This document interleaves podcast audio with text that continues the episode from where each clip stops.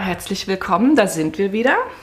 Ähm, Laura Erzig-Simon von 1000 Rehe und Maria Ribbeck von Mariengold mit unserem Podcast Echte Puppen, in dem es um die Mensch-Puppe-Beziehung geht. Mm, bevor wir in das heutige Thema einsteigen, wollen wir uns nochmal ganz herzlich bedanken für eure Teilnahme an unserer großen Umfrage im Dezember auf Instagram. Da hatten wir euch nach euren Themenwünschen gefragt und wir haben ein ganz ja, großes, tolles, herzwärmendes Feedback von euch bekommen. Es kamen ganz viele schöne, interessante Themenvorschläge, auf die wir selber auch gar nicht gekommen wären. Und es gab ein paar Mehrfachnennungen. Ja. Laura, was ist da bei dir hängen geblieben? Es, äh, das war, was war das genau? Ähm, Puppen, Jungs und genau. Puppen und Heilungspuppen. Das genau. war so ein, äh, die beiden Highlights, glaube ich. Ne? Genau, die beiden wurden mehrfach genannt. Genau, und ein, ein Thema war noch Puppen in verschiedenen Kulturen der Welt, wenn ich ah, mich ja. recht erinnere. Ich glaube, das kam auch mehrmals. Also, das oh, haben da wir. fällt mir gerade hm? ein, da habe ich was ganz Sag ich dir nachher.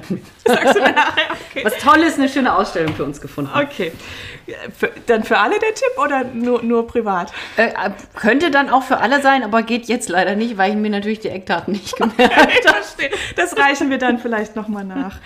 Genau, also die Sachen, die jetzt wirklich heiß im Kurs standen, die werden wir sicher dieses Jahr sogar noch umsetzen. Ähm, es waren auch viele Sachen dabei, die unerwartet kamen und äh, die, ja, die wir jetzt, also wir haben alles notiert und wir gehen da auch ein bisschen nach dem Lustprinzip vor und werden uns dann zu gegebener Zeit hoffentlich um alle Themenwünsche kümmern. Wir haben ja hoffentlich noch viele Folgen und viele Jahre vor uns. Also ganz lieben Dank für eure vielen Vorschläge und Anregungen. Und auch ganz lieben Dank für die Spenden, Podcast-Downloads und das Feedback, was in den letzten zwei, drei Monaten kam, als wir hier gar nicht gesendet haben. Also im Hintergrund läuft es immer weiter und wir freuen uns ab und zu ein E-Mail zu bekommen oder eine Spende zu bekommen und zu wissen, ihr hört uns, auch wenn wir gerade gar nicht on air sind. ähm, ja, wir haben uns jetzt in der Pause auch ähm, überlegt, wie wir dieses Jahr weitermachen wollen und haben beschlossen, dass wir nur zehn Folgen pro Jahr machen. Das heißt, es wird im Januar und im Juli dann immer eine Pause geben. Die Januarpause liegt jetzt hinter uns, die habt ihr sicher bemerkt. Oh ja, wir können noch ein frohes neues Jahr wünschen. Ein gesegnetes Laura. 2022 euch allen. Genau, auch von mir für euch alle ein schönes neues Jahr. Genau, und wir wollen auch erstmal dabei bleiben, dass wir dann im Dezember wieder eine Community-Folge machen mit euren Fragen. Da werden wir dann sicher im Herbst anfangen, die Fragen einzusammeln. Ihr könnt aber auch jederzeit uns natürlich schreiben, wenn euch was unter den Nägeln brennt. Und wir haben uns gedacht, wir wollen ein bisschen kürzer werden. Ob uns das gelingt, wissen wir nicht. Ob uns das gelingt, wissen wir nicht. Ich befürchte, es wird es heute auch nicht gelingen. Aber zumindest ähm, haben wir gedacht, 45 bis 60 Minuten wäre vielleicht eine Dauer, die, ja, die vielleicht so schön rund für alle ist. Und, ähm, und dann werden wir wahrscheinlich jetzt auch immer am Ende des Podcasts die Gelegenheit wahrnehmen und auf unsere Angebote aufmerksam machen. Also ein bisschen Werbung machen. Muss sein. genau, muss sein. Und ähm, wir merken ja auch an der Resonanz bei Instagram, dass Interesse da ist, auch an unseren Kursen und an unseren Shop-Angeboten und warum da nicht auch mal drauf eingehen dann. Genau, das war es schon ähm, jetzt in direkter Rückmeldung äh, für euch. Und dann wollen wir jetzt in unser Thema für heute eintauchen. Und äh, Laura und ich sitzen heute hier am 25. Januar. Ähm, diese Folge wird erst im Februar erscheinen, aber wir sitzen hier eben noch im Januar und haben auch, spüren auch noch so ein bisschen zumindest die Neujahrsenergie. Und ähm, haben uns auch passend dazu ein Thema ausgesucht, ein Thema, das auch als Neujahrsvorsatz taugt, nämlich mehr Nachhaltigkeit. Also viele Menschen nehmen sich ja zum neuen Jahr vor, schonender mit den Ressourcen der Erde umzugehen, umweltfreundlicher zu leben, weniger zu konsumieren, mehr selber zu machen, Dinge zu reparieren, wieder zu verwenden und aufzuwerten, anstatt sie neu zu kaufen. Und dieses Thema lässt sich auch wunderbar auf die Puppen beziehen. Deshalb wollen wir heute ja über neues Leben für die Puppen sprechen. Also was man alles machen kann, wenn die Puppen kaputt oder in die Jahre gekommen sind, aber auch über die Möglichkeiten, wenn nichts mehr geht, bis hin zum Abschied. Ja, ja. Laura, hm, wie sind denn, was hast denn du für, was für Erfahrungen mit Reparaturen? Bekommst du da viele Anfragen? Bietest du Reparaturen an? Wo, was hast du da im Moment für einen Eindruck? Also es gibt Anfragen immer mal wieder, nicht allzu viele, was mir ganz recht ist, weil ich mhm. immer sage, ich mache keine Reparaturen. Nur bei wirklich ganz alten Stammkundinnen, da okay. mache ich dann Reparaturen, sonst mache ich es nicht, weil ich einfach nicht die Zeit habe. Mhm. Und ich sage auch den Menschen, ähm, ja, es, Reparaturen kosten unglaublich viel, ja. weil das eine Reparatur ganz viel Zeit beansprucht und ähm, ja, Zeit leider manchmal Geld ist und deswegen ja. versuche ich die Menschen eigentlich immer zu motivieren, es selbst zu machen. Das ist ein gutes Stichwort. Das ist ein gutes Stichwort. Da gehen wir später nochmal drauf ein. Du hast jetzt gerade gesagt, ähm, manchmal machst du eine Ausnahme bei Stammkunden. Das heißt, du würdest auch bevorzugen, eine Puppe zu reparieren, die du selber gemacht hast und ich keine ja, ich aus repari ich repariere nur eigene Puppen. Ja, okay. Oh. Also einfach, weil ich, ja, weil das, ich sag mal, das ist nicht mein Spezialgebiet und ich habe einfach nicht die Zeit dafür. Sonst, also es gibt ja wirklich richtige Puppenkliniken, die mhm. reparieren alles, finde ich eine tolle Sache, aber dann müsste ich, sage ich mal, auf Reparatur umsatteln. Auch spannend. Könnte man auch machen. Ja. Als Tipp. Wer ein Bedarf ein, besteht. Genau, der Bedarf ist riesig. Das kann ich gleich nochmal aus meiner eigenen Erfahrung, aus meiner eigenen Erfahrung berichten. Und ähm, sonst das Thema Nachhaltigkeit. Was bedeutet dir das und wie lebst du das in deinem Alltag? Also für mich ist das ein sehr wesentliches Thema. Ich versuche immer so wenig wie irgend möglich zu kaufen ja, das kann ich bestätigen. ich bin eine leidenschaftliche Finderin von Dingen und ja, Verwerterin. So ist es. Aber keine Horterin. Das kann ich auch bestätigen. genau. Ja, weil, weil es ist, ja, es, ist, es gibt einfach nicht mehr äh, viele Ressourcen. Ich habe gerade nach einem anderen Wort gesucht, nach einem nicht mehr viele, fällt mir nichts ein. Es gibt nicht mehr viele Ressourcen. Du tust, es für die, du tust es für die Umwelt. Du tust es für den Geldbeutel? Ja, ich tue es, ich sag mal, vor allem für, ja, ich würde mal sagen, für Mutter Erde vor allem. Mhm. Und für, mhm. für, für uns mhm. alle. Ja. Aber ich, ich das finde ich einen ganz wichtigen Aspekt. Ich tue es nicht, weil ich es muss, sondern mhm. weil es mir auch Freude bereitet. Ja. Und ich, ich finde es immer ganz schwierig, wenn dann Leute so mit dem erhobenen Zeigefinger mhm. daherkommen und du darfst nicht das kaufen ja. und nicht jenes und du darfst den Müll nur so trennen. Nee, ich finde, das, mhm. muss, das muss auch jeder für sich entscheiden, ja. wie viel er da wie viel er da ähm, repariert oder alte Sachen wieder benutzt oder ich kaufe mir auch mal was Neues. Muss auch mal, also ja. manchmal. Ja. Die Freude darf nicht verloren gehen, finde ich. Ich kenne dich ja auch schon so viele Jahre und ähm, du hast mir bei dem Thema Nachhaltigkeit definitiv was voraus und ich beobachte das ja bei dir auch schon ganz lange und du bist auch ein Vorbild für mich und gerade Ui. auch in dieser Leichtigkeit. Doch, ähm, ja, ich habe von dir noch nie sag mal, eine Ansage bekommen, ne, was ich vielleicht mal anders machen sollte oder warum du was wie machst, sondern ich, wenn ich hier bei dir bin, dann nehme ich einfach wahr, wie du lebst. Ich sehe, was du hast, ich sehe, was du wiederverwendest, ich sehe, was du sammelst, um es dann vielleicht irgendwann mal zu verwenden und ich sehe auch viele Sachen, die du gar nicht hast. So. Und das finde ich unheimlich inspirierend und ähm, kann sein, dass du mich da auch ein bisschen beeinflusst hast, auch wenn jetzt mein Leben sich natürlich, also ist schon anders irgendwie und garantiert bin ich auch ein bisschen konsumfreudiger als du. Aber Hätte ich glaube, jetzt gar nicht so gedacht. Ja? Also würde ich, ich empfinde dich jetzt überhaupt nicht als konsumfreudig. Naja, gut. gut.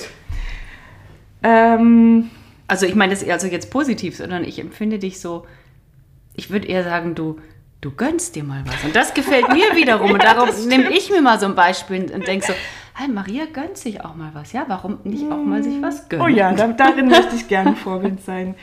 Genau, und wenn wir mal so den Schwenk jetzt vom, von der allgemeinen Nachhaltigkeit auf die Puppen machen. Als du ein Kind warst, ähm, kannst du dich daran erinnern, dass deine Puppen auch mal kaputt waren, dass die auch mal repariert wurden? Wie, wie ist deine Mutter damit umgegangen? Die hat ja die Puppen auch selber hergestellt für dich. Hast du da Erinnerungen? Hm, schwer zu sagen. Also ich, nee, ehrlich gesagt, ich kann mich an riesige Stopfkörbe von Klamotten erinnern. Ja. Die wuchsen immer wahnsinnig. Aber nee, ich kann mich nicht an, an kaputte Puppen mhm. erinnern. Entweder hat sie die sofort repariert oder ich habe, ich, ich glaube auch, dass Kinder manchmal das gar nicht wahrnehmen, dass eine Puppe kaputt ja, ist. Das ist, das glaube ich auch. Und vielleicht hat es deine Mutter wirklich, wenn sie was mal gesehen hat, ein Löchlein oder irgendeine Stelle, tatsächlich sie einfach über Nacht. Vielleicht, ja, das kann gut sein. Für dich nicht wirklich wahrnehmbar, aber sie hört uns ja auch vielleicht. Ja. Vielleicht gibt sie noch mal ein Feedback dazu. Mama, sag mal, wie war das? Genau. Ähm, genau, ich kann ja mal von mir berichten. Ähm, ich, ich, also das Erste, was mir in den Sinn gekommen ist zum Thema Reparieren und was, was ich da auch so für Kindheitserinnerungen habe, ist, ich ähm, komme ja aus, aus Dresden, aus Ostdeutschland und ich würde jetzt einfach mal behaupten, das Reparieren und das sorgsame Umgehen mit den vorhandenen Dingen, ähm, das liegt so ein bisschen in der Natur der Ostdeutschen. Also natürlich aus Gründen, die uns allen bekannt sind. Es, es war eben auch eine Mangelwirtschaft und es war einfach, es war Alltag zu, zu improvisieren, zu pfleglich mit Dingen umzugehen ähm, und auch das, ja, das Beste aus dem zu machen, was man, was man eben gerade da hat. Und das ist auch was, was ich, ja, das, was meine was meine Mutter gemacht hat. Ähm, ich habe da viele Erinnerungen dran, wie sie sich um Dinge gekümmert hat, wie sie repariert hat und wie sie auch für uns Kinder genäht hat. Und ähm, wenn ich heute, ja, ich glaube, es waren nicht immer die hochwertigsten Materialien und es war auch nicht viel da, aber irgendwie hatten wir trotzdem immer alles. Und dafür hat sie auch mit ihrer Handarbeit gesorgt. Und ähm, ja, sie konnte einerseits gut Dinge erschaffen, auch im Grunde aus dem Nichts gut Dinge erschaffen. Und was sie aber auch konnte, war beherzt entsorgen. Oh, und das ist auch ja sehr wichtig. Ähm, und das ist was, denke ich, was ich übernommen habe. Also einerseits so diese Freude am, am Tun, auch die Freude am Reparieren und wieder heile machen und so lange wie möglich nutzen. Aber ich kann dann auch im äh, loslassen, wenn irgendwie klar ist, hier ist nichts mehr zu, hier ist jetzt nichts mehr rauszuholen. Und das finde ich einen ganz wichtigen mhm. Aspekt, dieses wirklich bei aller Nachhaltigkeit auch Dinge weggeben zu. Ja. Also einfach mal sagen, okay, jetzt ist Schluss, das kommt jetzt weg. Ja, Weil sonst zusammen. kommt man in Teufelsküche. Das kommt man in Teufelsküche. genau.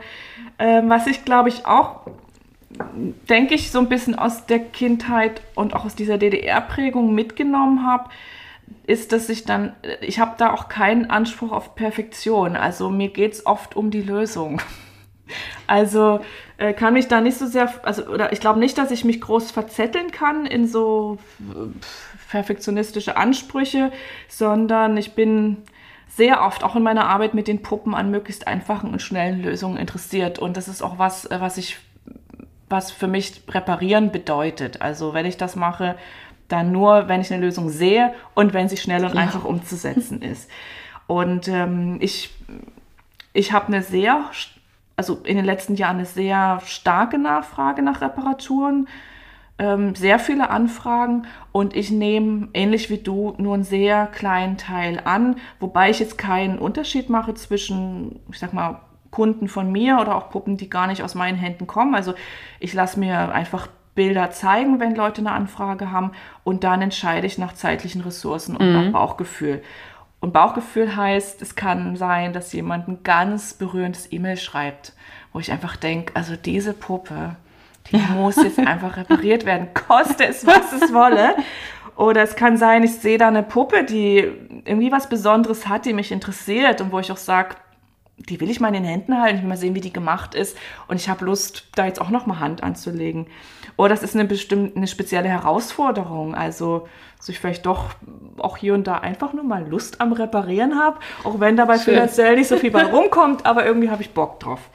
Und dann gibt es noch einen, einen, weiteren Grund, ähm, ja, so einen Dokumentationszweck nenne ich das jetzt mal. Also ich habe jetzt auch vor ja, so drei, vier Jahren angefangen für meinen Blog ähm, Reparaturen mh, mm, als kleine Anleitungen zu veröffentlichen, eben weil ich so viele Anfragen bekomme und ich dann eben verweisen kann auf Blogartikel, wo jetzt bestimmte Reparaturen einfach sehr gut gezeigt sind, so dass die Leute das selber machen können. Und da gibt es einen Dauerbrenner, da gibt es von 2018 einen Artikel von mir, der heißt Heile, Heile Näschen. Oh ja, die Nasen, das ist immer die, die, die erste genau. Geschichte. Du kennst das, das ist eben wirklich das Erste, was in der Regel an den Puppen verschleißt. Es sind die Nasen, die dann löchrig werden und äh, da kommen sehr viele Anfragen rein und mittlerweile bekomme ich also ich verweise dann eben immer auf diesen, auf diesen, auf diese Anleitung auf meinem Blog.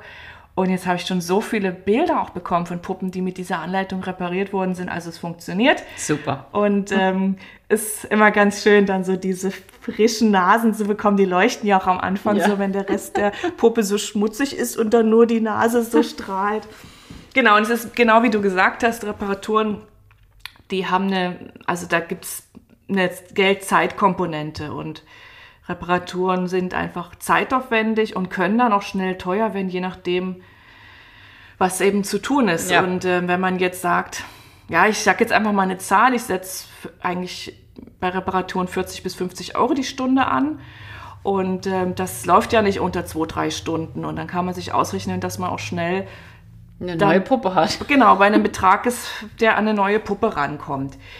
Und dann sehe ich noch eine zweite Komponente, die energetische Komponente. Und ähm, die Puppen tragen ja Erfahrungen in sich, ähm, oft die Erfahrung von vielen Jahren Kindheit. Und das können eben sehr schöne und gute Erfahrungen sein, aber auch, auch ja, schlechte Erfahrungen.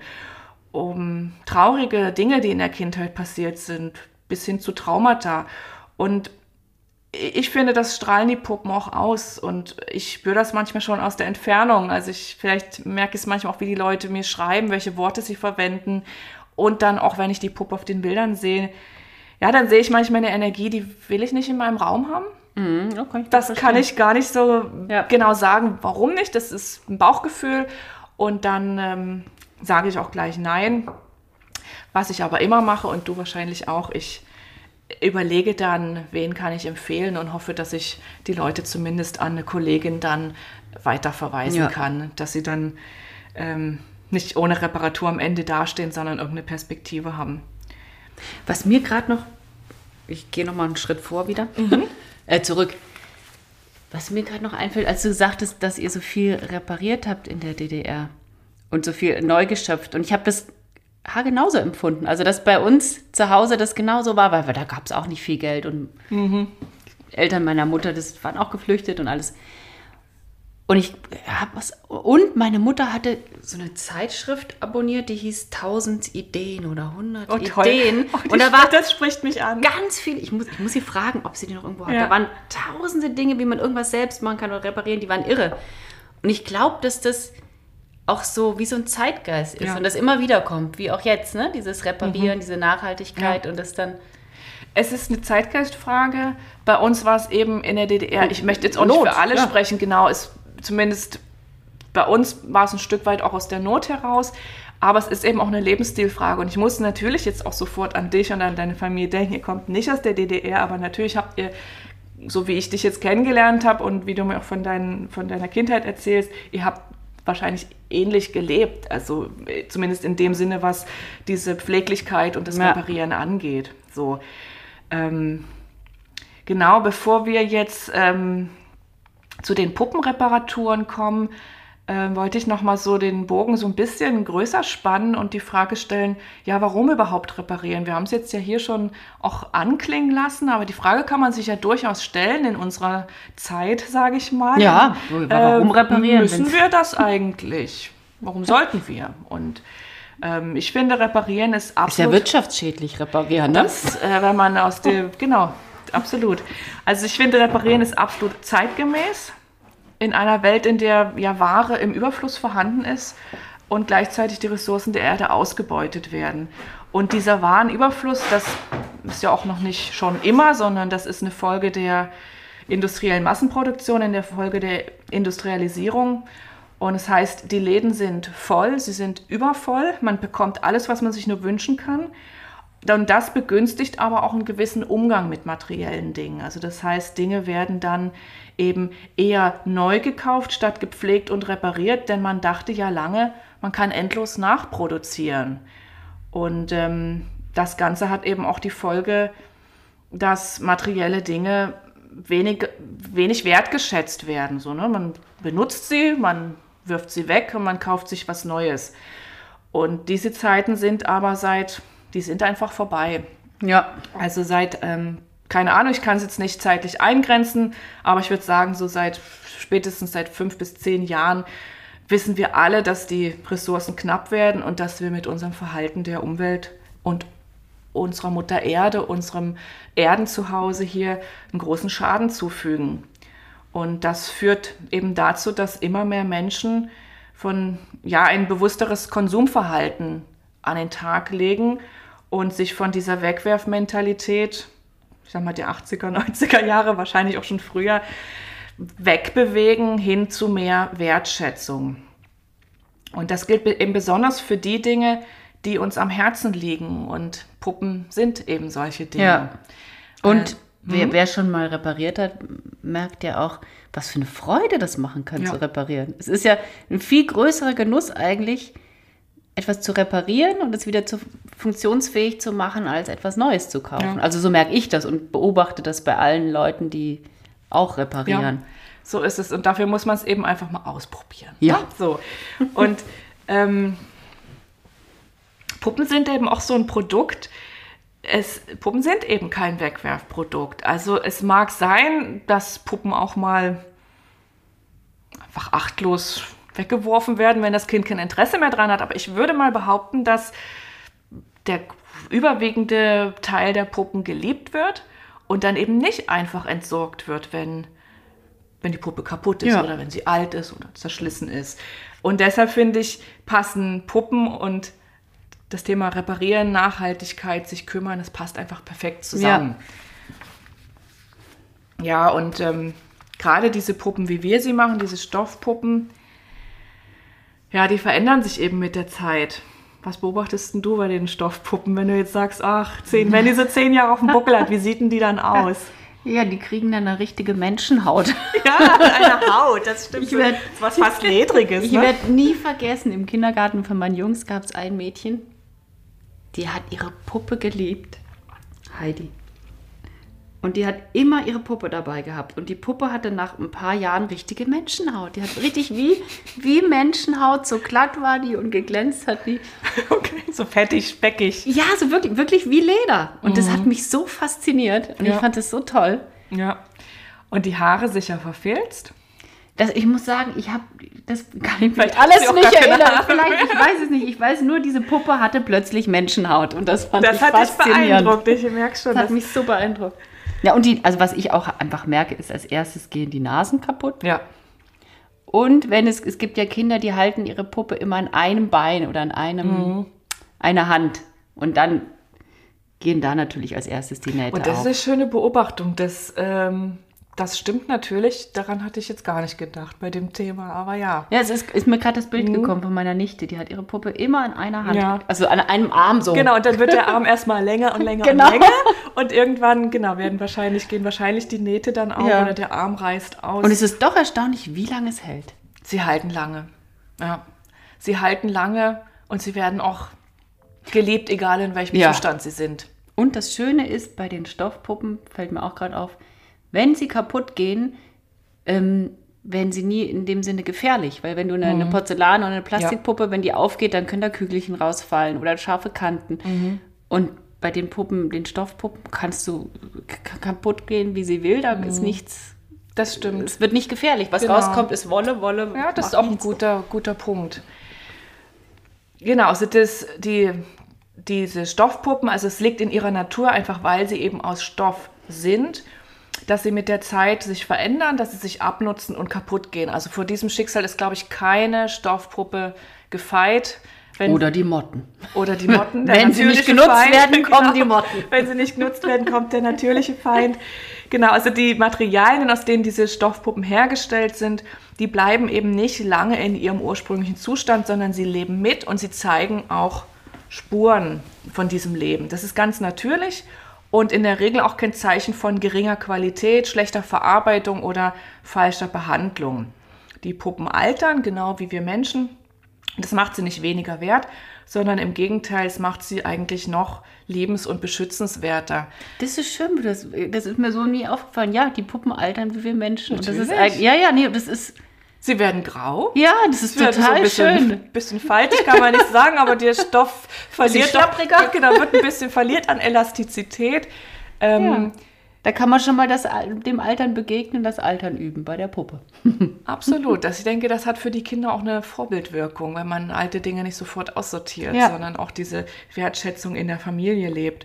Und ich finde schon, meine Beobachtung von meiner Tochter oder auch was meine Kursteilnehmerinnen erzählen, als wenn so eine Puppe so richtig oll ist und so richtig zerliebt und eigentlich also wirklich schon lebensmüde aussieht, dann die Kinder haben sie noch lieber dann. Ja. Sie spüren doch, dass die einfach nur in den Arm genommen werden will, dass man pfleglich damit umgeht.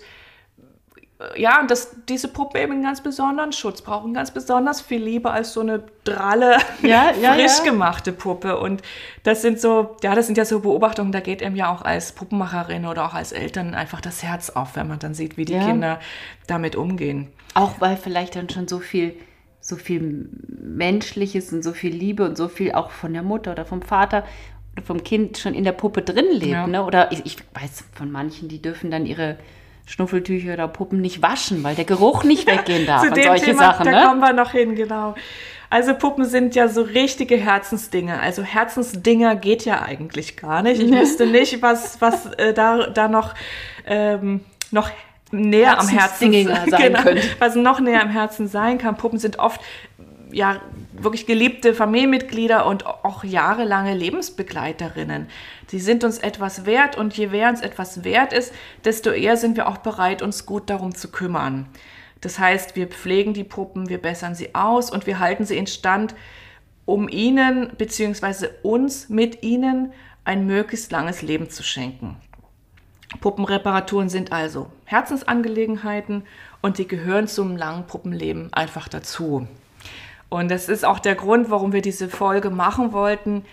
Ähm, wir wollen euch ermutigen, ja, die Puppen zu reparieren, an die Puppen Hand anzulegen und auch nicht davor zurückzuscheuen, mit einer alten Puppe zu leben. Ja. Ja, Oh, da fällt mir gerade ein, was man könnte ja eigentlich mal so ein, so ein ähm, Workshop machen, wo jeder seine alte Puppe mitbringt und man einfach zusammen überlegt, wie kann man es ja reparieren. Absolut. Das, hm, Laura, da bringst du mich, bringst du uns auf Ideen. Genau, also da sind wir jetzt schon mittendrin im Thema.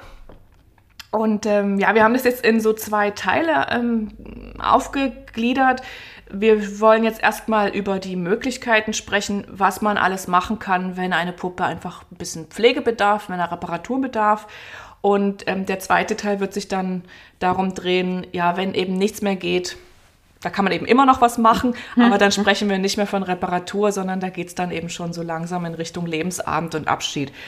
Und wir fangen jetzt mit, dem, mit den Möglichkeiten an, mit den Reparaturmöglichkeiten. Und da haben wir vier Kategorien von Maßnahmen gefunden, in die man eigentlich alle, ja, alle, alles einsortieren kann, was man so an den Puppen machen kann. Und die erste Kategorie ist die, wir haben es jetzt klassische Reparatur genannt. Das heißt, etwas ist kaputt und soll ganz gemacht werden. Und da hatte Laura schon gesagt, da ist eigentlich immer das Offensichtlichste ist die, die zerschlissene Nase. Dann hattest du auch schon gesagt, die, die Nähte, die ausgebessert werden müssen, wenn zum Beispiel eine Puppe immer so schön am Arm angegriffen wird. Dann können natürlich sowieso immer Löcher entstehen. Die kann man flicken. Dann, was du sicher auch kennst, wenn du Anfragen bekommst, eigentlich auch so ein klassisches, klassisches Bild, die alte Puppe, die so aufgescheuerte Haut hat, also wo so riesige offene Stellen im Gesicht sind. Ähm, ja, wenn die, der Stoff ganz dünn geworden ist, dann könnte man den natürlich verstärken. So, das wäre auch eine klassische Reparatur. Oder, oder Laufmaschen. Ja, Ja, also da wenn, brauchen wir mal eine Lupe. da braucht man eine Lupe und so eine ganz feine Häkelnadel, aber natürlich kann das passieren. Der Stoff, dieser Puppentrikotstoff ist ja gestrickt und Strickware, wenn das nur ein kleines Löchlein reinkommt, zieht es da Laufmaschen. Und ja, das ist eine sehr hohe Qualität in der Regel, dieser Schweizer Puppenstoff zumindest. Also das ist nicht wie bei einer Feinstrumpfhose, wo man sofort so einen meterlangen, zentimeterlange ähm, Laufmasche hat. Aber auch das kann eben an den Puppen passieren. Was noch passieren kann, ist der lose Mund. Ja. Kennst du auch? Fällt dir noch was ein, so was so klassisch ist, so eine klassische Schwachstelle? Ja, Augen, ähnlich wie der Mund. Oh, die ne? Augen. Da das kann recht. man auch. Die Augen können locker die, werden, so, ne? So, ja. dass, der, dass der Stickfaden sich so ein ja. bisschen löst. Ne? Oder ich hatte mal eine Kundin, da, hat, hatte das Kind irgendwie gerade den Tick, bei allen Puppen eben die Münder rauszuziehen. Ja, ja. Wenn es da einmal irgendwo lose, ein loses Fädchen ja, ja, ist, dann, wird zu verlockend. Zu verlockend, genau. genau, das wären jetzt so die, die Klassiker. Ähm, wenn man ähm, solche Reparaturen vornimmt, gibt das in der Regel sichtbare Spuren, also das, was man vielleicht Narben nennen würde. Und äh, da sind wir uns eigentlich einig, dass diese Narben auch sein dürfen und dass sie ein Zeichen von Liebe und Lebendigkeit sind. Also man sieht den Puppen dann einfach an, Ja. die waren mal kaputt und jemand hat sich drum gekümmert. Und Ja. das ist doch ein ganz schönes Bild auch nach außen. Also es ist kein Makel, sondern einfach nur schön. Und da hattest du, kann ich mich erinnern, als wir das Vorgespräch hatten, auch dieses Stichwort Kintsugi gebracht. Du hast nicht genau dieses Stichwort gebracht, weil du nicht Ah, ja, wusstest. ich wusste nicht mehr, wie es heißt, aber das Genau. mit den, genau, wie in, in Japan, wie man dann diese, diese zerbrochenen Schalen extra mit dem, mit dem Gold Genau. dass man sieht, ne? Genau, Ja. das, das ist ein ganz Oh, da könnte man ja tatsächlich, jetzt fällt mir natürlich ein, man könnte ja auch mit goldenem Faden Ja, die, die, die, die, Narben nähen. Das, Das stimmt, da könnte man direkt eine Referenz zu, zur japanischen Reparatur bringen. Genau, also das geht nicht in erster Linie darum, den ursprünglichen Zustand wiederherzustellen, sondern eine funktionierende Lösung zu finden. So, kostet es, was es, nicht kostet es, was es wolle, aber man nimmt dann einfach in Kauf, ja, das wird man der Puppe eben dann auch ansehen. Ähm, wir wollen an der Stelle noch ein Buch empfehlen, das sich jetzt nicht auf Puppen bezieht, aber das eben ganz einfach ein, sicher in ein paar Jahren ein Reparaturklassiker sein wird. Und zwar ähm, ist es das Buch Nach kaputt kommt schöner, textile Reparaturen von Hand. Und das wurde geschrieben von Ines Labetzky und Sibylle Mittag. Und das sind zwei Frauen aus dem Kollektiv von Räubersachen. Vielleicht sagt euch das was. Die haben eben dieses äh, wunderbare Crowdfunding äh, finanzierte Buch über Reparaturen. Sieht fast aus wie ein Kunstkatalog. Es Super ist schön. im Grunde ein Kunstbuch, kann man wirklich sagen. Ähm, das flog mir jetzt so zu, als ich diese äh, äh, Vorbereitung für diese Folge gemacht habe und ich war wirklich angetan. Also da wird man bekommt richtig Lust zu reparieren. man ne? bekommt man will alles reparieren. Genau, man will dann reparieren, äh, will es mal ausprobieren. Ähm, ich, ich empfehle das an der Stelle einfach, weil es, ja, es ist eine Herzensempfehlung, es ist ein ganz tolles Buch. Das eine oder andere lässt sich wahrscheinlich auch auf die Puppen anwenden. Also da ist ja auch der Fantasie frei, freier Lauf gelassen. Es bezieht sich aber mehr auf Kleidungsstücke reparieren. Aber trotzdem, ich mag es euch ans Herz legen. Vielleicht packt es ja die eine oder andere, die Lust hat. Äh, das, was man an einem Strickpullover machen kann, kann man natürlich auch an dem, an dem Strickstoff der Puppenhaut machen. Mit winzigsten Nadeln. Also wer weiß, vielleicht sehen wir bald ähm, ja nach Räuberart äh, oder Räubersachenart geflickte Puppen. Das wär's.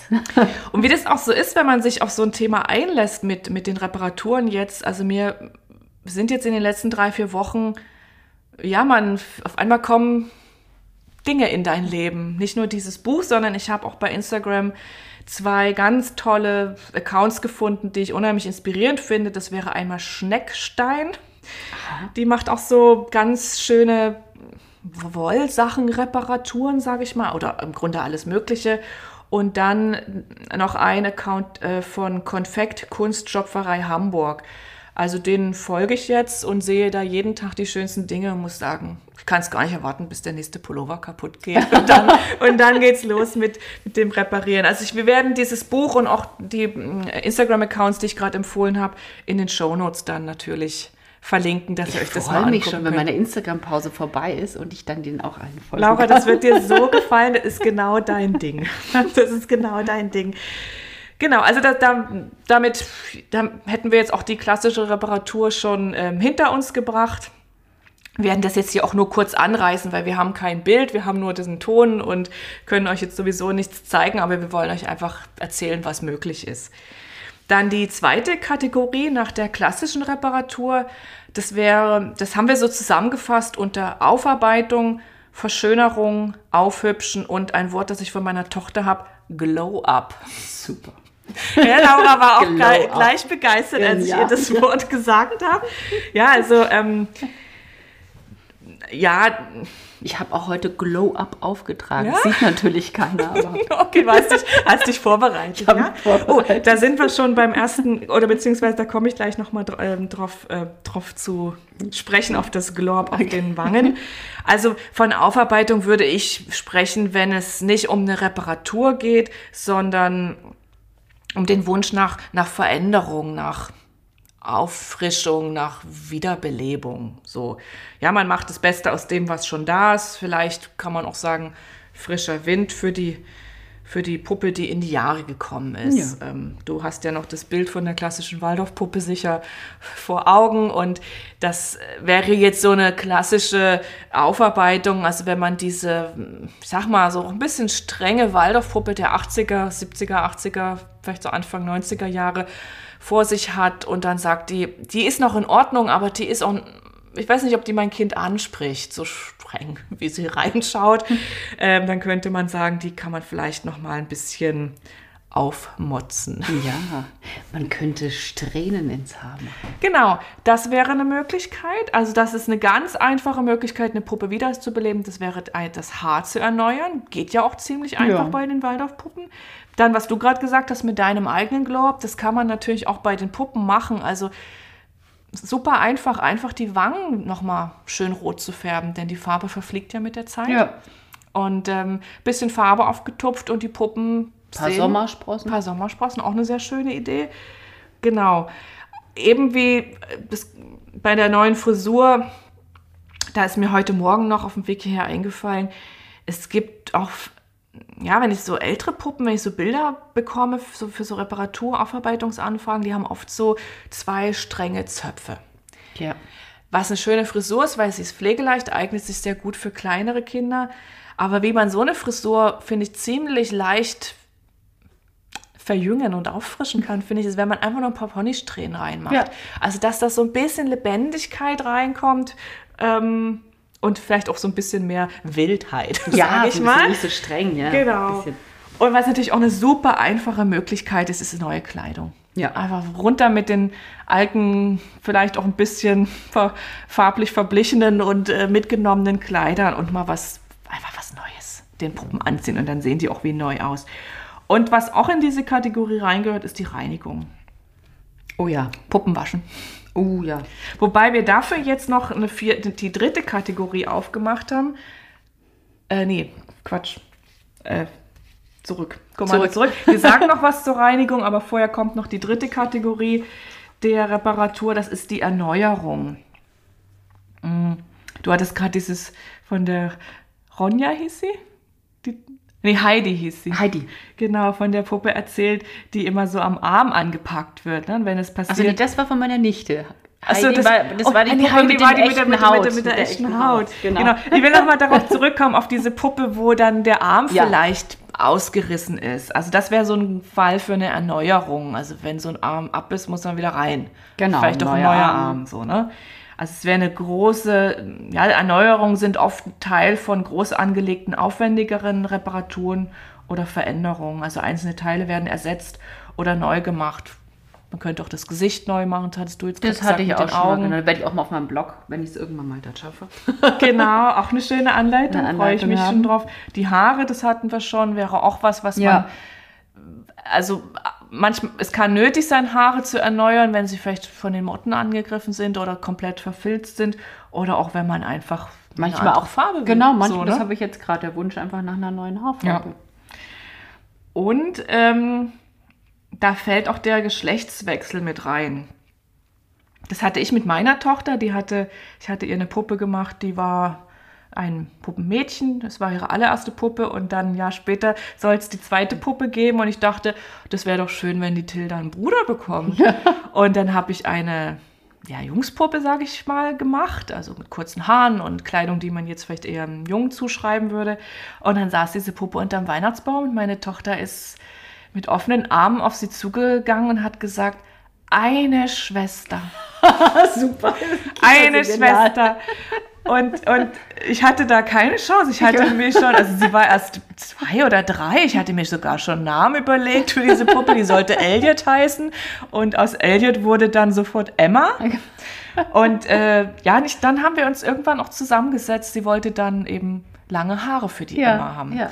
Und das haben wir dann zusammen gemacht. Und damit wurde sie dann auch als weiblich gelesen, denke ich. An sich spielt es ja bei den Puppen jetzt gar nicht so eine große Rolle. Die haben sowieso kein Geschlechtsteil.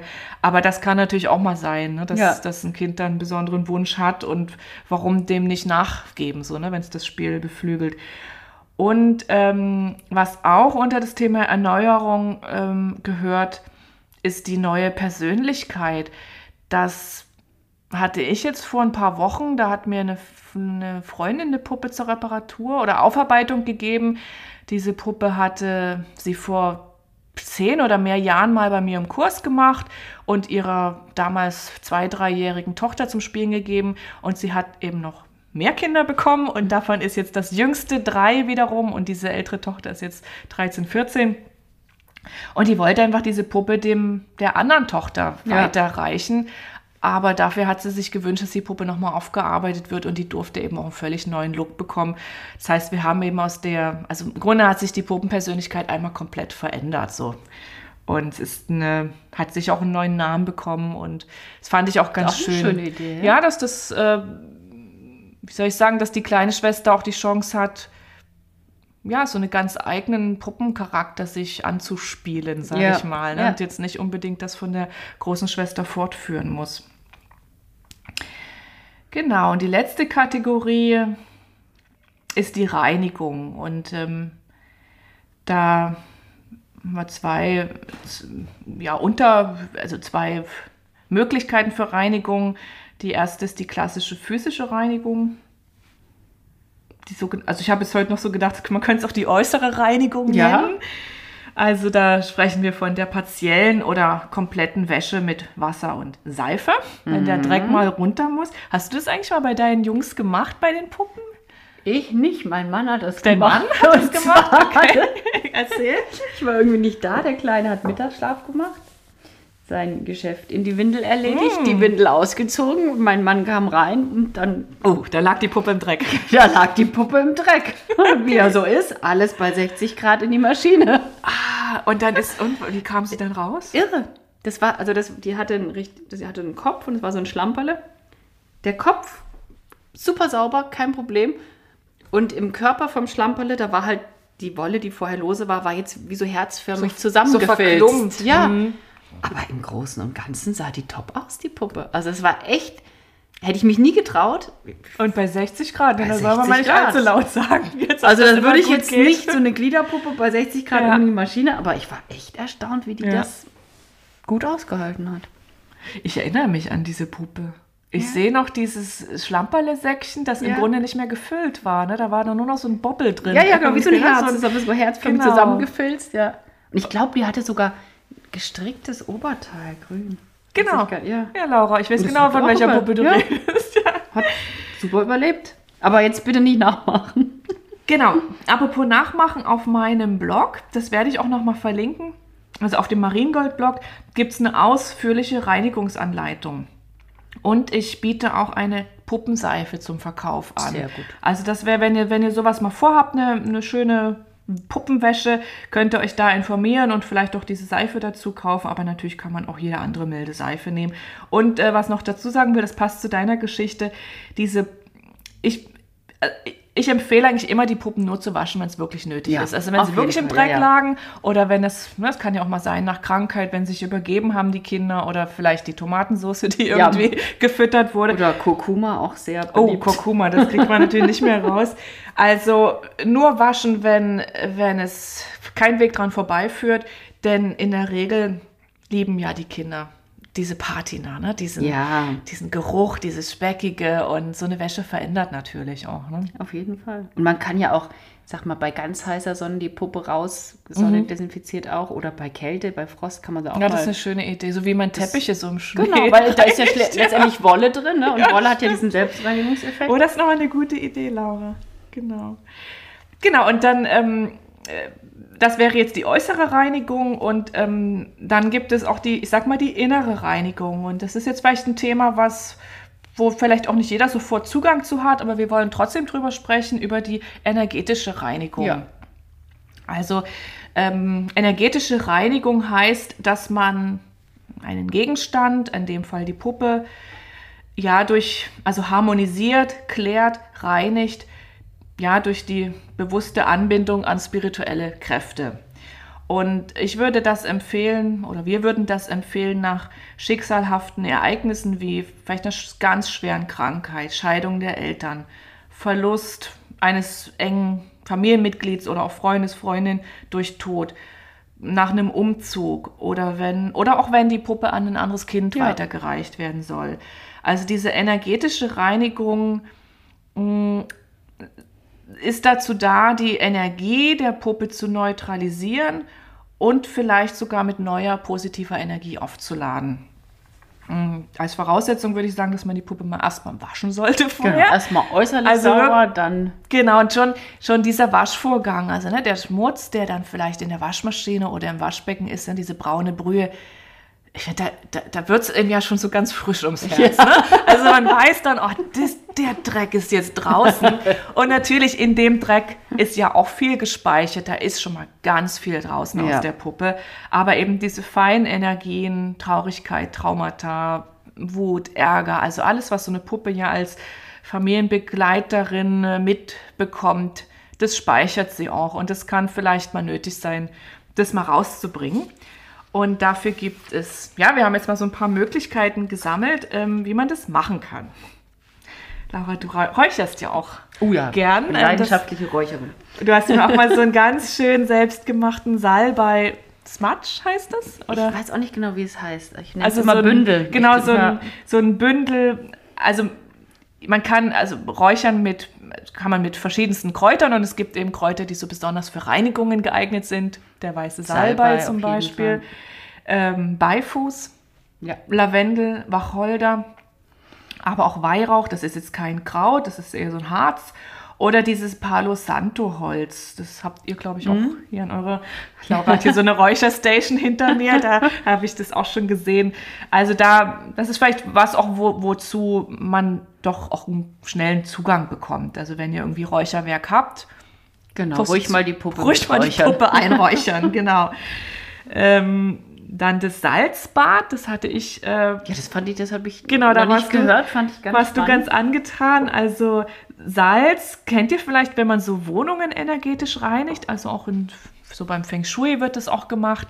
Ähm, Also Salz ist ja ein unheimlich starker Neutralisator für Energien und das kann man eben auch für die Puppen nutzen. Also da würde man dann ein ja, Salzbad für die Puppen vorbereiten. Das heißt, ihr würdet euch eine große Schüssel hernehmen und da, da diese Schüssel mit Salz füllen, Steinsalz oder Himalaya-Salz. Und dann die Puppe nicht direkt reinlegen, sondern in das Salz wie nochmal eine Schüssel reinstellen, sodass es praktisch eher so eine, ich sag mal, energetische Wirkung des Salzes äh, an der Puppe Ja. ankommt. So. Die Puppe dann in die Schale, die, Die im Puppe Salz in die steht. Schale, die im Salz steht, Steht. genau. Ähm, klar, man könnte sie auch wahrscheinlich direkt reinlegen, aber ja, ich aber da wäre ich vorsichtig, weil Salz zieht ja dann auch Wasser an. Genau, ne? es Und dann hast du, Wasser. Mhm. wie wenn du am Meer bist, dann wird die Puppe ständig Feuchtigkeit ziehen. Ja, ja, und es könnte vielleicht auch, dass die kleinen Salzkristalle irgendwie reingehen oder wer weiß, so, ne? Ja. Also lieber so ein Salzbad mit zwei Schüsseln. Genau, und das Gleiche, was das Salz macht, können auch Edelsteine, andere Ja. Edelsteine. Also da würde mit der Bergkristall einfallen, der der Reinigungskristall, sage ich mal. Und dann habe ich noch gedacht an den Rosenquarz. Mhm, Rosenquarz ist der Herzöffner für die universelle Liebe und das kann man Kann der Puppe nicht kann schaden. der Puppe nicht schaden. Ne? Und dann, also wenn ihr mit Edelsteinen oder Kristallen arbeiten wollt, die könnt ihr dann im Grunde vielleicht mal für eine Nacht oder ein paar Stunden einfach direkt auf die Puppe legen und dann tun die ihre Wirkung. Auch eine ganz schöne Möglichkeit ist das Mondlichtbad. Oh ja. Also Das ist in der Stadt manchmal ein bisschen schwierig, ans Mondlicht zu kommen. das ist ne? hier vor allen Dingen bei dir, glaube ich, schwierig, genau. Ja, da hinten eine Fenster, wo man ganz schmalen Grad ans Genau. Mondlicht kommt. Also wenn ihr mal ans Mondlicht kommt, vielleicht auch im Urlaub, dann ist es gerade in der Natur, ist es ja immer sehr eindrücklich mit dem Mond. Also ich habe das selber noch nie gemacht. Ich habe mich dazu nur so ein bisschen belesen und habe herausgefunden, dass man so ein Mondlichtbad bei zunehmend, zunehmendem Mond macht. Denn der zunehmende Mond hat so eine aufbauende Wirkung und das würde dann eben auch die, die Energie, das Energielevel in der Puppe erhöhen. Also dann könnt ihr sie wirklich einfach nur aufs Fensterbrett legen und den Mond drauf scheinen Ja. lassen. Das gleiche kann man auch mit der Sonne übrigens machen. Ja, Also man könnte die Puppe auch, hast du ja schon gesagt, genau. ne? also das, wirkt natürlich auf mehreren Ebenen, die Sonne, ne? Rein Genau. materiell und dann aber auch energetisch. dann legt ihr sie für zwei Stunden nicht in die pralle Sonne, das hatte ich auch noch gelesen, jetzt nicht in Bezug auf Puppen, sondern auf andere Dinge, die Ja. man so reinigen kann. Ähm, ja, das Sonnenlicht hat ist sehr intensiv, kann natürlich auch die Puppen ausbleichen. Ne? Also deshalb. Aber das, also wenn man sie richtig, sag ich mal, wie desinfizieren will, würde ich sie vielleicht schon mal wirklich in diese knalle Sonne Mhm. vielleicht legen. mal eine Stunde nur oder Genau, so, nicht, so, man ne? muss halt in Kauf nehmen, okay, die wird vielleicht bleicher dann. Ja. Ich hatte jetzt gelesen, dass das Licht bei Sonnenaufgang und bei Sonnenuntergang sich für die energetische, für das energetische Auftanken besonders Das kann ich eignet. mir gut vorstellen. Man könnte auch ein Klangbad machen, ne? also man kann die Schwingung ja auch durch Töne erhöhen. Vielleicht Das ist auch schön, das kann ja auch das Kind selbst machen. Ja. Ne? Mit zum Beispiel hier, wie wir das hier haben, mit unserer Sansula. genau. Erhöht Oder- sofort die Schwingung, finde ich. Ja. Also wenn man diese Töne hört, das kommt sofort im Herzen an und man kann sich auch vorstellen, dass es eine Puppe gut tut irgendwie. Reiki fiel mir noch ein. Oh ja, sehr schön. Ja. Ja, also Reiki heißt, ist eine spezielle Form der Energiearbeit durch Auflegen der Hände. Kann ich jetzt nicht weiter drauf eingehen, weil ich da keine Erfahrung mit habe. Und was eigentlich das Naheliegendste ist, ähm, ist die Kraft des Wortes. Ähm, also die Puppen segnen, sich bei der Puppe bedanken, sie besprechen. Also einfach alles aussprechen, was die, was die Schwingung erhöht und was gerade zum Kind und zur Situation Ja. passt. Und zum Beispiel könnte man sagen, danke liebe Puppe, dass du immer für mich da bist. Du bist meine beste Freundin, ich liebe dich. Oh ja, das ist schön. Oder auch einfach nur, ich habe so viel Spaß mit dir. Also warum das Ja. nicht mal aussprechen? Ja. Das mag jetzt vielleicht so ein bisschen abgespaced klingen, aber ähm, Worte haben eine Wirkung und Worte haben auch eine Schwingung. Und ähm, das kommt nicht nur bei Menschen an, das Ja. kommt auch bei Puppen an. So. Und ich glaube, es tut uns auch gut, solche Sachen mal auszusprechen, Ja. auch gegenüber Dingen. Auf jeden Fall. Ja. Oder auch der Puppe mal das Abendgebet sagen oder so. Ja. Ne? Kann das auch schön. Und ich könnte mir vorstellen, dass Kinder das auch machen. Wer weiß, was sich da hinter verschlossenen Ja. Türen abspielt. Eben, so, ne? genau, wissen wir Die. Liebesschwüre und, und äh, Ja. das auf jeden Fall ähm, ist es was, was den Puppen gut bekommt und was ihn auch bekommt, wenn sie mal eine schwere Zeit Ja. mit dem Kind hatten. ja, das war es schon ähm, zum, ich sag mal, praktischen Teil der Reparatur. Ähm, dann haben wir uns noch ähm, zum also jetzt im Nachgang dieser Ideen gefragt, ob man das eigentlich vor den Kindern machen sollte. Gerade so diese klassische Reparatur, wo so Nadel und Faden Ja. und allerlei Gerät zum Einsatz kommt. Was ist denn da dein, diese Doktor, Doktorinnenarbeiten, was ist da dein Gefühl? Da geht ja, gehen die Meinungen ja sehr auseinander. Ne? Ich bin ja eine große Verfechterin des vor dem Kind machens. Aber das, ich, das hängt ja auch von den Kindern Ja. ab. Ich sag mal, ich habe so zwei robuste Jungs gehabt, die, die haben das geliebt, zu sehen, wie was passiert, wie was Ja, macht, ja. wie man was macht, wie was funktioniert. Und ähm, ich finde es auch eigentlich schön, wenn man es den Kindern mitgibt, dass wirklich da handwerklich was getan wird und dann aber die Puppe auch den ganz anderen Aspekt haben kann. Also ich mag es, wenn, wenn Kinder das einfach mitkriegen, dass es Materie gibt und es aber auch die spirituelle Seite des Lebens gibt. Und es fließend ist der Übergang. Ja. Deswegen tue ich mich so ein bisschen schwer damit, wenn, wenn man den Kindern, wenn man das die nicht sehen lassen will, was mit der Puppe Ja. passiert. Weil ich finde, das dürfen die mitkriegen. Ja. Aber das muss jeder für, also das muss Denk- denk jeder für auch. sich entscheiden und Ja. auch für sein Kind und Ist auch altersabhängig, denke das ich. ne? auch, ja. Ja, das, genau, ich hatte auch gedacht, man könnte so eine, wahrscheinlich, da gibt es ja kein richtig oder falsch, man kann eigentlich nur so eine, ich sag mal, so eine Pro-Kontra-Liste aufmachen. Ja. Das alles, was mir so an Pro eingefallen ist, hast du jetzt auch schon gesagt. Ähm, ich finde es auch so, Kinder schon früh an das Thema, also auch so für die Wertschätzung zu sensibilisieren, finde ich auch Ja. richtig und wichtig. Und auch nicht zuletzt, ähm, ich habe bei meiner Tochter auch immer gemerkt, die war dann auch auf mich stolz. Ja, ja. Also was Mama alles kann. Ja, ja. Oder auch was Papa alles kann. So, Ja, ne? ja. Also diese Momente sollte man sich nicht entgehen lassen mit den Kindern. Denn vieles, was wir tun, ist so virtuell. Ja? Also wir hängen vor dem Laptop, wir hängen Ja. vor dem Smartphone und die Kinder sehen und begreifen oftmals gar nicht, was wir eigentlich machen. Stimmt, das finde ich So, nochmal einen ne? ganz wichtigen Aspekt und deswegen würde ich vielleicht sogar heutzutage noch mehr dazu Ja. plädieren, dass die Kinder sehen, wie man mit den Händen Ja. etwas Genau, sei es repariert. kochen, sei es reparieren, sei Ja. es Puppen machen, sei es stricken. Also das sind alles wichtige Bilder für unsere Kinder, denn früher oder später wird auch ihr Leben ziemlich virtuell und digital.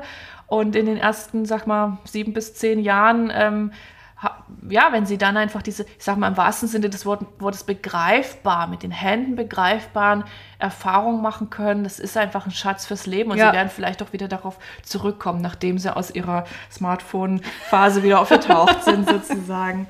Was ich finde, gegen, dagegen spricht, es vor Kindern zu machen, wäre, wäre eine sehr aufwendige Reparatur, also wo man selber sehr viel Konzentration jetzt vielleicht braucht, wo man irgendwie sagt, kann jetzt hier niemanden brauchen, der mir da so über die Schultern guckt und vielleicht noch zehnmal nachfragt, was machst denn du und wie machst du das und kann ich mal mitmachen und darf ich mal hier? Also dann vielleicht nicht unbedingt. Und dann nochmal so ein Argument, dass, ja, ich, ich habe versucht, es irgendwo nochmal schwarz auf weiß nachzulesen, denn ich meine, ich hätte es schon im Rahmen der Waldorf- und anthroposophischen Literatur mal gelesen, dass so Reparaturen für Kinder auch verstörend sein können. Also wenn da die Nadel durch den Kopf flitzt und sonstiges. Wie gesagt, ich hätte es jetzt gerne mal zitiert. Ich konnte in meinen Büchern jetzt so auf die Schnelle nichts dazu finden. Aber genau, wenn man jetzt den Eindruck hat, das ist nichts für meine Kinder, dann ist natürlich besser, diese, ich sag mal, Ja. Krankenhausgeschichte zu erzählen und kann man ja auch ein schönes Spiel draus machen. So. Genau. Ja, das muss eh jeder für sich selbst und kennt ja sein Kind am besten und weiß, was es Ja. verträgt oder nicht verträgt. So ist es. Genau, und dann gibt es natürlich auch den Fall, ähm, dass nichts mehr geht. Man kann nichts reparieren, man kann nichts aufarbeiten. Also Ja. die Puppe ist einfach durch. Ja. So. Ja, und dann ähm, geht es eigentlich schon um den Abschied, ähm, den man dann früher, der, der dann früher oder später sicher kommt. Und ja, was wäre denn für dich ein Grund, nicht zu reparieren? Also, was würde dir da einfallen für eine Puppe, wo du sagst, also hier ist einfach nicht mehr zu machen? Wie würde die aussehen? Was hätte die für Eigenschaften? Schwer zu sagen, weil. puh, Ich weiß es nicht. Ja, wenn das Gesicht so viele offene Stellen hat, sage ich immer so sofort fertig aus. Naja, man, also Klar, man man kann, also ich habe ja auch mal, als die Nase schon ziemlich fertig war, habe ich ein komplett neues Gesicht gemacht. Das Mhm. dann hast du schon fast eine neue Puppe. Dann ist es schon, ich, ne? ja, wobei Also- die sieht noch ziemlich aus wie ja, die alte. okay. Aber es ist ja. Ich glaube, das ist eine ziemlich individuelle Entscheidung. Das ist ne? richtig, genau. Ob man sagt, nee, die ist jetzt fertig gespielt. Da hast du recht. Genau. Oder- die Grenze wird bei jedem woanders Ja. liegen, ne? wo man dann sagt, hier, das reicht jetzt oder nee, kommt zwei, drei Jahre haben wir jetzt noch so. Ähm, ja, ich würde sagen, ähm, es ist ein bisschen die Optik, ne, dass man schon so vom Bauchgefühl oder das, dass eben so die Intuition sagt, hier, es ist alt. Ich glaube sogar fast, dass die meisten Puppen die Kinder überleben. Ich glaube, Ja, ja. dass ein Kind zu seiner Spielzeit es gar nicht schafft, eine Puppe so runterzuspielen. oh. Ja? Naja, ich weiß, was du meinst. Du hast recht, es wird so sein. Das wird so sein. Also das Kind wird wahrscheinlich nicht sagen, Außer ich die, nicht mehr die mit dir. Heavy-User, ne? Ja, die, Die, die Heavy-User. Oh, da habe ich schon die eine oder andere User. gesehen, die war schon Okay. nach zwei, drei Jahren eigentlich. Okay, durch. da habe ich dann Aber du hast recht, äh, ich meine, so eine Puppenspielkindheit, die geht vielleicht fünf, sechs Jahre. Ja. Ja, vielleicht auch bei manchen länger, aber das ist eine Zeit, die überlebt eine Puppe in der Ja. Regel. So, ne? Aber vielleicht ne, Genau.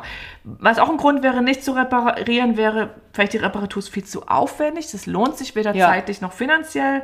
Vielleicht auch die Puppe würde durch die Reparatur sich zu stark verändern. Das will mein Kind nicht. Ja. So.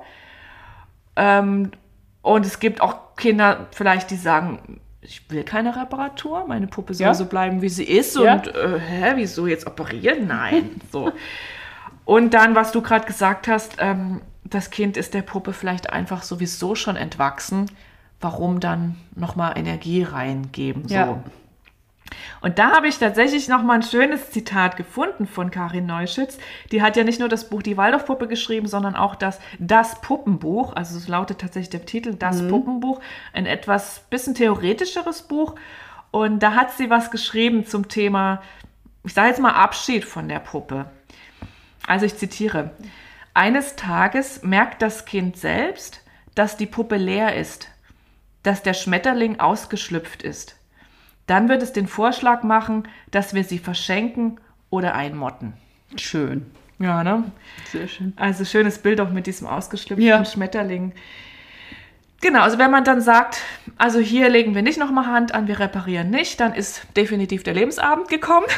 ähm, ähm, dann haben wir jetzt noch ein paar Tipps, wie man diesen Lebensabend vielleicht gestalten kann, bevor die Puppe dann eingemottet oder auch verabschiedet wird für immer. Ja.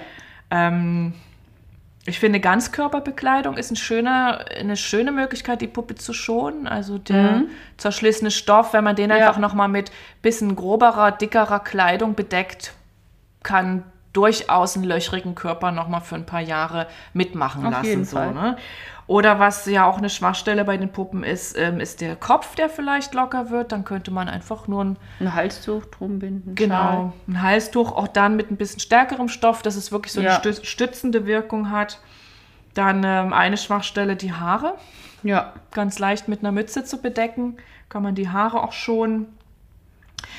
Dann natürlich auch so eine Puppe, die so schlapp ist, äh, der würde ich ein ruhiges Plätzchen gönnen im Kinderzimmer. Ja.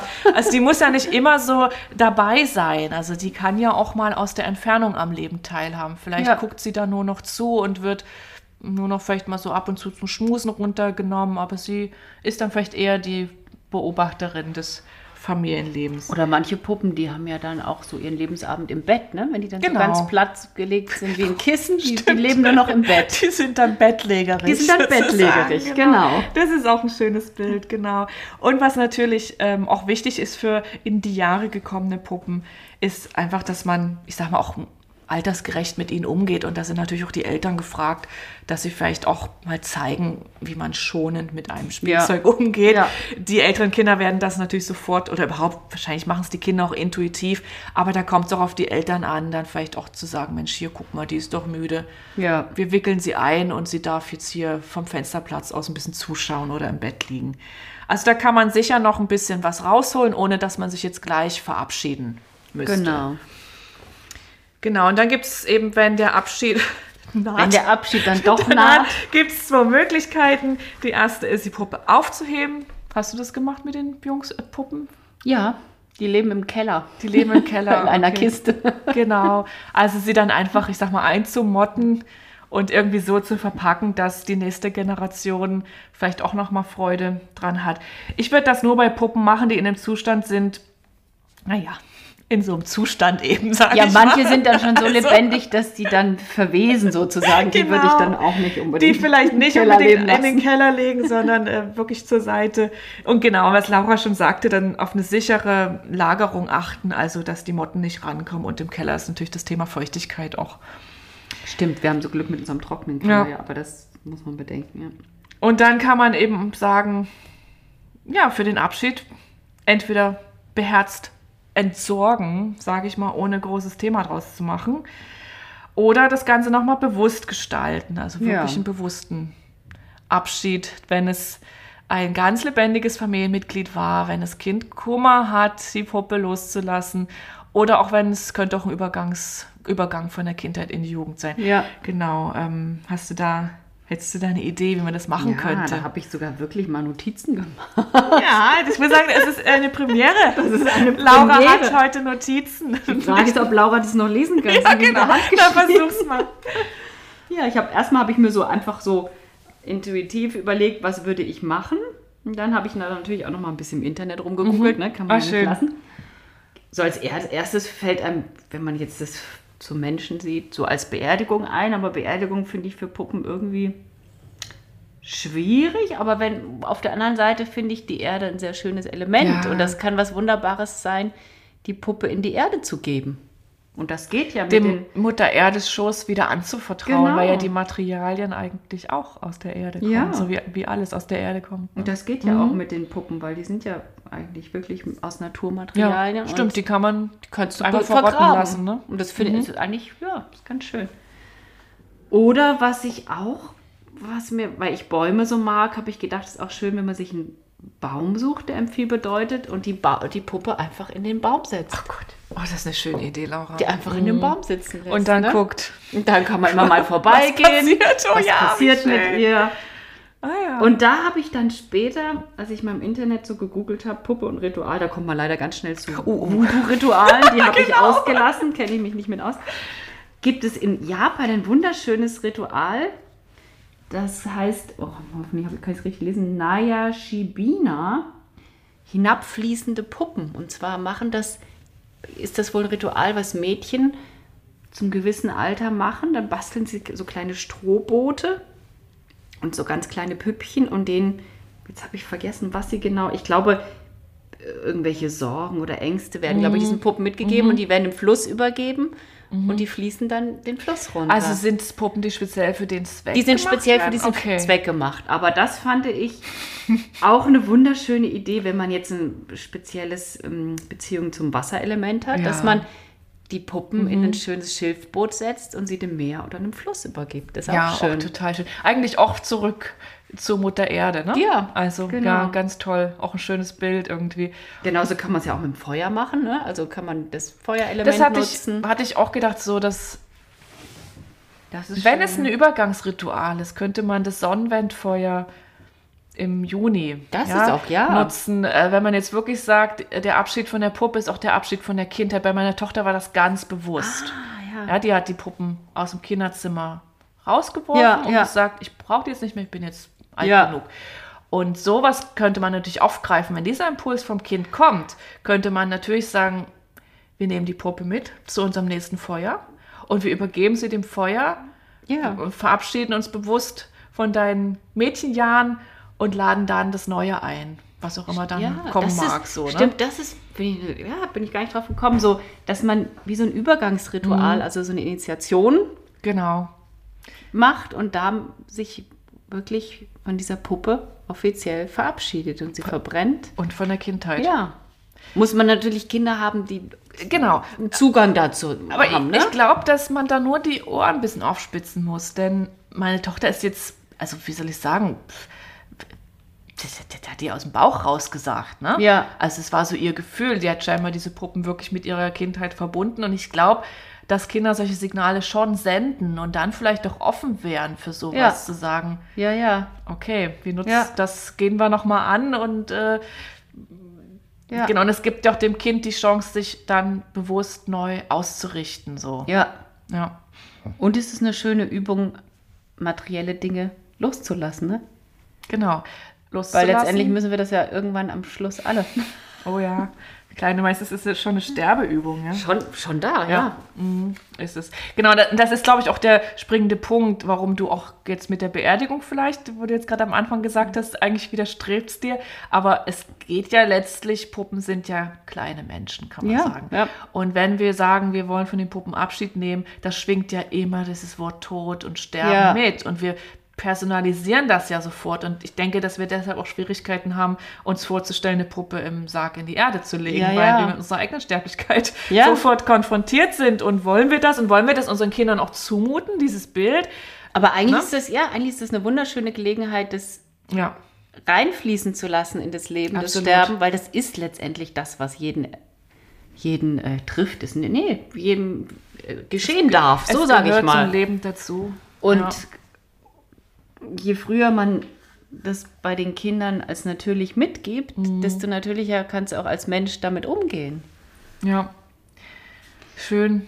Dann hatte ich noch Ja, genau, so die, die, die typische Marie Kondo-Methode, sich zu bedanken, finde ich sowieso eine ganz tolle Oh Sache. ja, die Hände wichtig. aneinander legen, sich bedanken und dann weg, wie auch immer. Genau, und das meine ich mit beherzt verabschieden, ohne großes Aufheben. Genau. Danke und tschüss. Genau, danke und tschüss. Und, das, und ich glaube, da können auch die Kinder mitgehen. Ja, Also, auf jeden Fall. Ne, weil man, ich glaube, je größer das Bromborium ist, ich rede jetzt nicht von einem bewussten Ritual, wie du es gerade vorgestellt ja. hast, aber wenn die Eltern ja, ein bisschen zaudern oder ne, nicht so ganz im Reinen damit sind, sich wirklich von dieser Puppe zu verabschieden, das überträgt sich sofort aufs Kind. Ja. Aber wenn die Ausrichtung so ist, so hier ja. ist. Und das finde ich ist, glaube ich, auch ganz wichtig, wenn man merkt vom Kind her, es ist bereit loszulassen. Bloß nicht als Elternteil noch ja, das ist auch ein guter Tipp. dranhängen, sondern Mit der Energie gehen. Ja, das ist auch ein guter Tipp. gehen lassen. Und dann habe ich noch zwei Ideen gehabt. Einmal, das kam mir, da habe ich den Film Die Bücherdiebin gesehen und da ist, spielt ein Akkordeon so eine ganz zentrale Rolle. Und das ist am Schluss, wird das, ist das in so einer Glasvitrine schon halb aufgelöst. Und ich meine, das ist, wenn man jetzt eher zu dieser Typ, Typ Mensch gehört, kann man sich auch die Puppe wirklich in einen Glaskasten stellen oder in einen so einen dicken Bilderrahmen stellen. Ja, Und dann kann, das ist, ja, als Kunstobjekt kann man auch machen. das heißt, man verabschiedet sich gar nicht, sondern es ist der Abschied vom, vom, von der Spielpuppe, vom Spielen und dann die Puppe bleibt beim Kind und begleitet weiter und ist als Beobachterin Ja.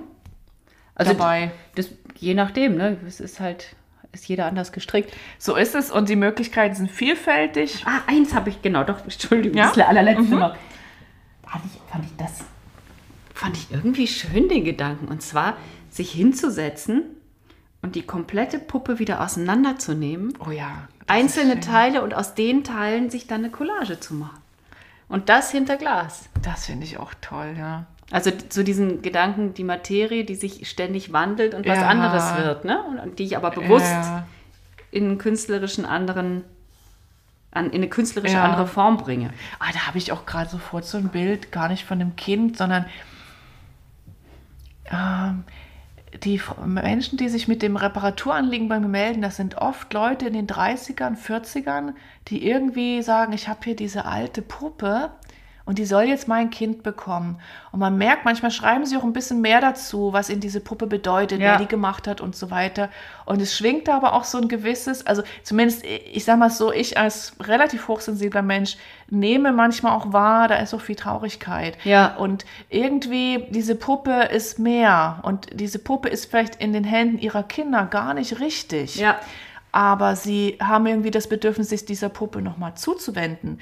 Und da, das, diese Idee kam mir gerade. Also warum nicht, ja, mit der alten Puppe aus der Kindheit, ja, die vielleicht doch nochmal umzuwidmen und dadurch ähm, vielleicht sich bestimmten Themen nochmal zuzuwenden und die vielleicht auch aufzulösen, indem man die Puppe auflöst Ja, ne? ja. und in eine neue Ordnung bringt und dann sagen, so kann es jetzt bleiben.